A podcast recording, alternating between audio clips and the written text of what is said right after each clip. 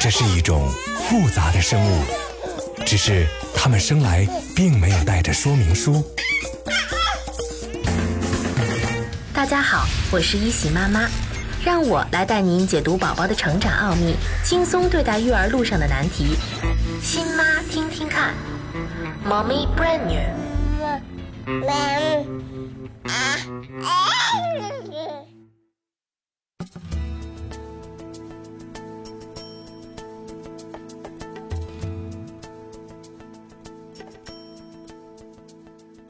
亲爱的妈妈们，你们好吗？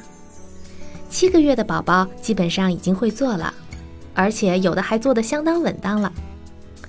有的宝宝可能需要用后背靠着一个垫子，也有的时候身体会向前倾，这都是很正常的。如果这个月的宝宝还一点都不能坐，甚至呢靠着东西也不能坐，就需要在下次见医生的时候告诉他。随着宝宝体格的发育，情绪也会有很大的进步。有的宝宝学会了发脾气，比如说当吃不到喜欢吃的东西的时候，也许会用手打翻盘子和勺子。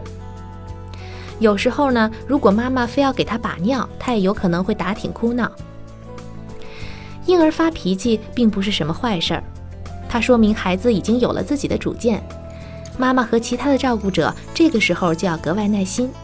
弄清楚宝宝情绪背后究竟想要表达的是什么，然后呢，帮助他学会管理自己的情绪。七个月以后，大部分宝宝会开始萌出乳牙。原来不流口水的宝宝呢，从这个时期就开始流口水了。而原来就特别爱流口水的宝宝，到了这个时期，口水就流得更厉害了。妈妈需要多准备几条围布。以免潮湿的围嘴儿浸坏了宝宝的下颌，还有颈部的皮肤，或者呢出湿疹。对于流口水非常严重的宝宝，是不需要药物治疗的。你可以用清水把他的下巴洗干净，然后再涂上点凡士林，这样可以保护娇嫩的皮肤不被浸破。尽管宝宝还不是完全能爬，但是你也需要在行动能力增强的同时，做好家里的安全措施。宝宝天生就爱探索，你家里的任何一个角落都可能会吸引他的注意力。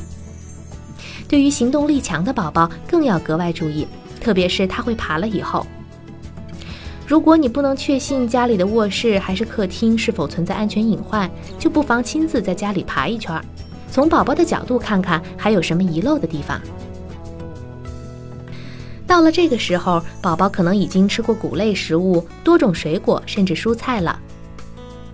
从这个月开始，除了通过奶类食物摄取脂肪和糖，用来提供能量以外呢，宝宝还需要很多维生素和矿物质，因此他们的辅食要包括大量的品种。七个月的宝宝的饮食应该怎样安排？宝宝优质的蛋白质来源有哪些？为什么要鼓励宝宝用手抓食物来吃？怎样制作婴儿食品？怎样保存做好了的婴儿食品？欢迎收听考拉电台《新妈听听看》节目。现在宝宝七个月零一周。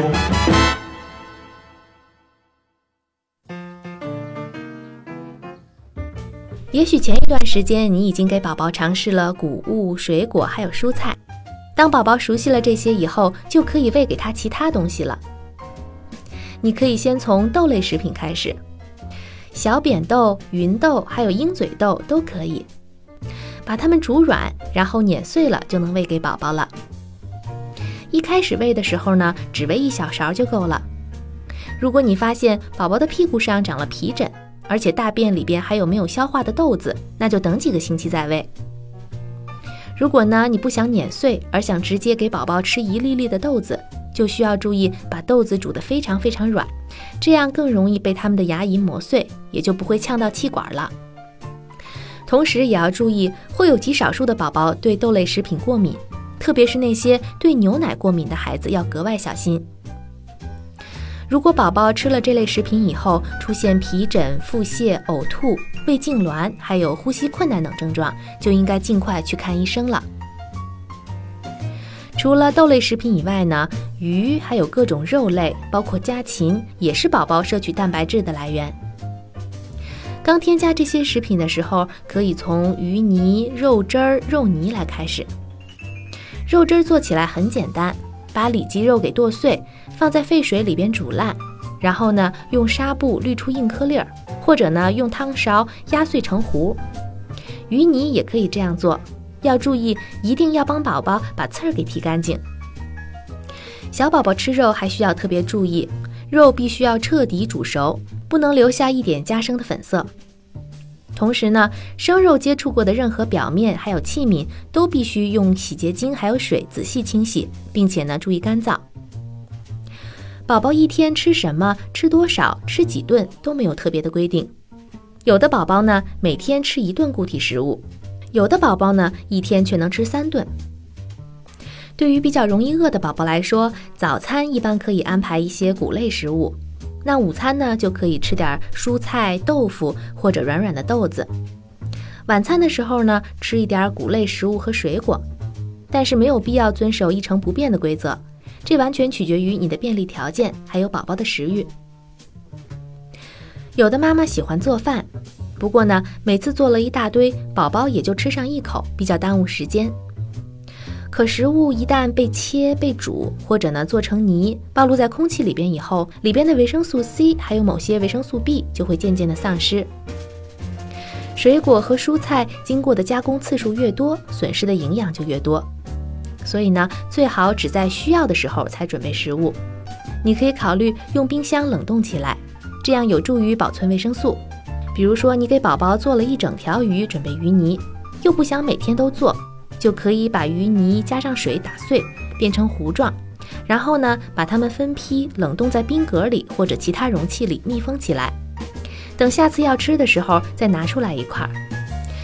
你还可以买一些现成的婴儿食品放着备用，在你不愿意下厨的时候，他们就能派上大用场。从现在开始呢，宝宝能吃的食物种类也会大大增加，食物的质地也会因此变得非常重要。如果呢，他接受比较稀的泥状食物接受的不错，就可以逐渐增加食物的稠度。你可以开始给他加一些小块的块状食物。宝宝通常在七到九个月大的时候，可以吃一些软烂的块状食物，比如说红薯、南瓜、胡萝卜。而从九个月开始，就可以吃一些切的比较碎的食物了。虽然宝宝们各有不同，但是不要延缓给他尝试块状食物的时间。因为呢，如果宝宝吃软泥状的食物时间太长，以后可能连最小块的食物也会非常不愿意吃。一旦宝宝能够用手拿东西了，就可以开始想用手抓食物了。妈妈可以鼓励他自己用手抓着吃。一方面呢，宝宝会对自己抓东西吃非常感兴趣；另外呢，这也是一种很好的锻炼，可以为孩子在一岁左右自己拿勺吃饭打下很好的基础。给宝宝的第一种手抓食物可以是面包片儿、馒头片儿，或者呢磨牙饼干。就算他还没有长牙，也会用光秃秃的牙床吮吸和啃咬。而那些已经长牙或者快长牙的宝宝呢，也会愿意用食物来磨牙。当唾液慢慢的把面包片儿或者饼干泡软的时候，就会有一些被磨下来的东西融到嘴里。这些东西足以让宝宝觉得很有意思，有收获。不可避免的是，最终会有很多食物粘在他们的手上、脸上、头发上，还有家里的任何家具上。所以，妈妈要做好随时收拾的心理准备。值得注意的是，在选择磨牙饼干的时候呢，要注意含糖量。糖分比较高的饼干呢，容易让孩子养成偏爱甜食的习惯，所以要尽量少糖，让宝宝习惯并且喜欢上不太甜的食物。此外，还需要注意的是，不要给你的宝宝添加过多的全麦食物，还有豆类，因为呢，这些食物都富含纤维，吃的太多容易让宝宝的小肚子填得太满，而没有位置留给其他更高能量的食物了。另外呢，加了麸质的食品会妨碍其他重要矿物质的吸收。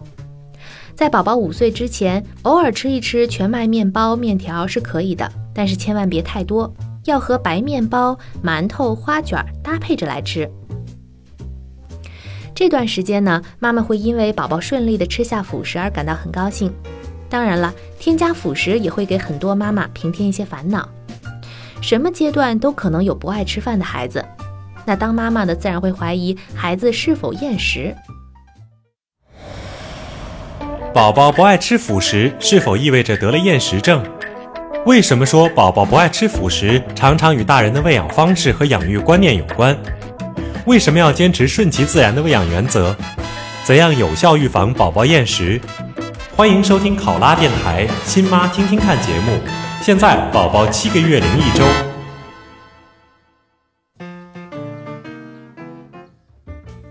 真正厌食的宝宝呢，食欲低下，什么都不肯吃，看到了吃的也不会高兴。如果呢强行喂进去，可能还会出现干呕。这样的孩子体重增长缓慢，发育落后，头发呢也很稀疏，没有光泽。如果宝宝真的出现了这种情况，一定要马上去看医生。可实际上，真正厌食的孩子并没有那么多。妈妈们嘴中所谓的厌食，大都和大人的喂养方式和观念有关系。比如说，在添加辅食的过程中，妈妈会按照食谱或者呢书上说的做法，或者外界推荐的饭量去喂。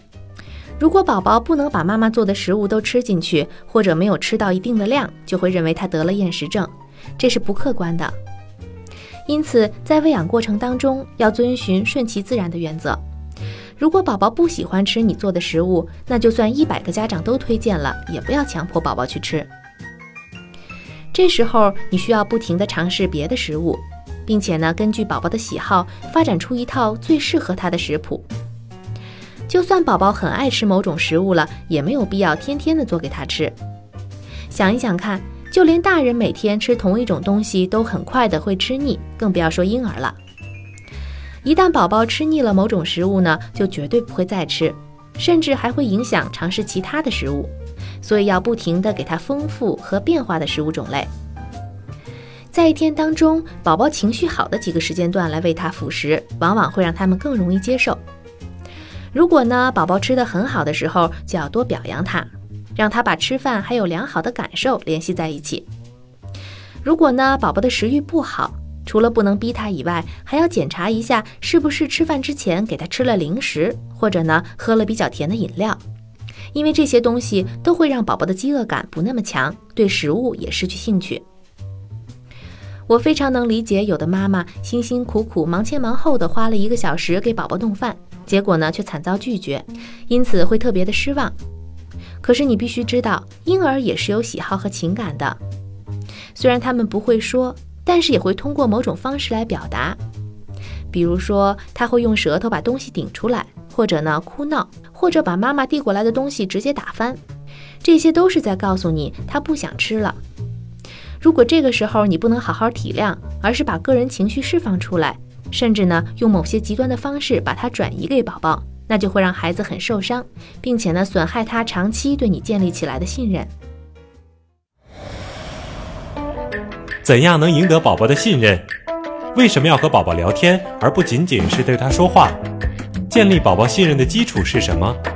为什么要让宝宝的情感指导你的行动？怎样把握养育中放手和保护之间的微妙平衡？欢迎收听考拉电台《新妈听听看》节目。现在宝宝七个月零一周。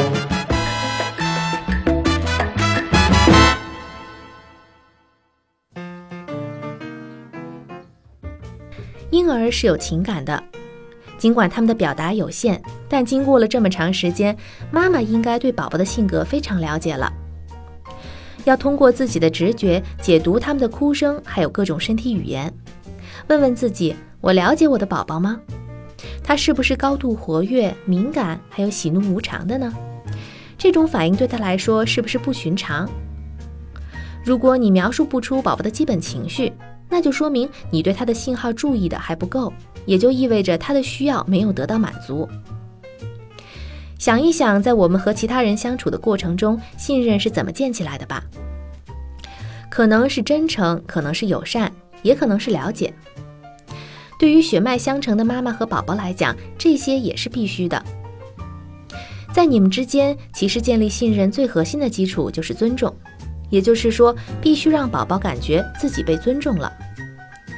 尊重是很多方面的，它包括尊重宝宝的性格，尊重他的作息规律、他的情绪，还有呢他的独立空间。当妈妈对宝宝的表达迅速地做出合适的反应，那么就逐渐地赢得宝宝的信任。而如果妈妈无视宝宝的要求，就会打破这种信任。对于大多数的宝宝来说，如果生活稳定、规律，吃得饱也睡得香的情况下，他们自然会比较乖。除非呢，宝宝脾气特别不好。因此，妈妈们要尽量保证婴儿按照常规的程序来走，让他们基本能够预测每一件事情。如果宝宝在病了或者发生其他状况的时候，就要加倍的耐心。尽可能的不要改变他们的生活习惯。可能你已经发现了，在宝宝出生以后，自己每天也会多说好多话。既然是这样，就好好利用这个机会和宝宝多聊聊天儿，而不仅仅是对着他说话。这意味着你除了说以外，还要学会倾听，要让宝宝觉得有交流感。和他说话的时候呢，要看着他的眼睛，尽管在一段时间之内他不会回答。但是要知道，你说的所有的话他都听进去了，而且呢，还会用自己咿咿呀呀的语言来回答你。即使你认为他听不懂你的话，也要解释一下你在做什么。比如说，当你准备给他换尿片的时候，就要告诉他，妈妈现在要抬起你的腿换上新尿片啦。当你要出门散步的时候呢，就要说，咱们现在去公园，所以妈妈要给你穿上外套。特别是如果你要带他去打疫苗，就不要跟他说别哭不疼，因为这样说从根本上就不客观。宝宝会在之后对你说的话产生怀疑。你应该告诉他，我们打针的时候有一点点疼，不过呢，妈妈会陪着你，要勇敢哦。如果宝宝哭了，千万不要对此不理不睬，因为他是在努力的告诉你对一件事情的感觉。在你认为他能够理解之前，就要开始描述他的感觉。就好比你听出来他的哭声是因为饿了，就要对他说相应的话。你可以说：“哦，你确实已经饿了，因为你三个小时都没有吃东西了。”久而久之呢，他就会在你的帮助下尽早熟悉情感语言。当你读出了宝宝的情绪，就要让宝宝的情感来指导你的行动。比如说喂他辅食，他不爱吃，那就给他换一种，或者呢，干脆拿走。不要因为你觉得自己做饭做了很久，或者呢自己闻起来挺香，就强迫孩子去吃。不过也有的时候啊，你不得不帮助宝宝去做一些事情，比如说入睡，或者呢阻止他做一些危险的探索。分散注意力几乎对任何脾性的宝宝都有效。如果呢宝宝实在固执，偏要去抓桌子上面的小刀，或者呢把手伸到电源插销孔里边的时候，就要立刻阻止他。如果很难平复他的情绪，就要抱着他离开这个环境，以便让他安静下来。从尊重宝宝的独立空间上讲呢，妈妈不要寸步不离地盯着他。我听过一个故事，在一艘游轮上，两个妈妈分别带着自己的宝宝去度假。一个妈妈呢，总是追在宝宝屁股后面拦这拦那，看起来十分谨慎。另一个妈妈呢，自己拿着书让宝宝自己去玩，只有当他处在危险的时候，才伸手把他拉回来。几天的旅程下来，那个跟着孩子后面跑的妈妈仍然累乎乎的跑，而那个让宝宝自己玩，只有紧要情况才出手的妈妈变得十分轻松，因为她的宝宝已经自己知道哪里危险不能去了。其实呢，养育就是不停的把握保护和放手之间的微妙平衡。一方面你要保护孩子的安全，保证他不出事儿；另一方面呢，要放手让他自己去探索。比如说，在宝宝玩的时候，你要在旁边观察，而不是完全介入，让他自己决定喜欢做什么，并且尊重他的速度。如果他想要去购一个玩具，并且对自己的努力尝试的不亦乐乎，就不要立刻的把玩具拿过来塞在他手里。如果呢，他安静的听音乐，听得很入迷，就不要掰着他的小手教他打拍子；或者当他玩累了，想要爬到你腿上休息一下，就把他抱起来，不要再拿别的东西逗他，让他的负荷过重。最后呢，妈妈们要知道怎么表扬自己的宝宝。当孩子还是小婴儿的时候，就要开始表扬他的努力，而不是结果。比如说，告诉他你真棒，你知道把垃圾往垃圾筐里边扔，而不是哎呀，垃圾都没有扔进去。不过呢，也不要过度表扬。不管你觉得自己的宝宝有多聪明，也不要说你是天底下最聪明的宝宝。适度的表扬不仅能够培养孩子的自尊心，也是一种动力，它会让宝宝勇于尝试，也敢于努力。Playtime。这周妈妈们可以和宝宝玩识别的游戏了。我们可以先从认人开始。首先呢，强化宝宝的意识，让他知道谁都是谁。你可以从熟悉的家庭成员开始，比如说妈妈叫爸爸的时候，爸爸就立刻哎的答应一声，然后呢微笑，让宝宝知道这样和别人互动。当叫到宝宝名字的时候，宝宝如果能转过头来看着妈妈微笑，或者呢发出一个答应的声音，那么就表示宝宝明白了。这个时候要及时的表扬他。每当有人进门的时候，就要让宝宝猜一猜这是谁，然后呢，妈妈可以告诉宝宝这是姥姥，或者呢这是阿姨。这个游戏能够训练宝宝对特定语言的反应能力，让他理解人与称谓之间的关系。慢慢的，宝宝还会知道自己的名字以及怎样和别人互动。从认人的游戏还可以延伸到认东西，比如说妈妈给宝宝一张卡片。告诉他上面画的是汽车，然后再把汽车的卡片和一个印着其他物品的卡片一起拿到宝宝面前，问他宝宝汽车是哪个。如果宝宝不知道或者说错了，就慢慢的告诉他。很快的，你就会惊喜的发现宝宝能够认出哪张卡片上是汽车了。用不了多久，他能认识的东西就会越来越多。好了，妈妈们，今天的节目就是这样。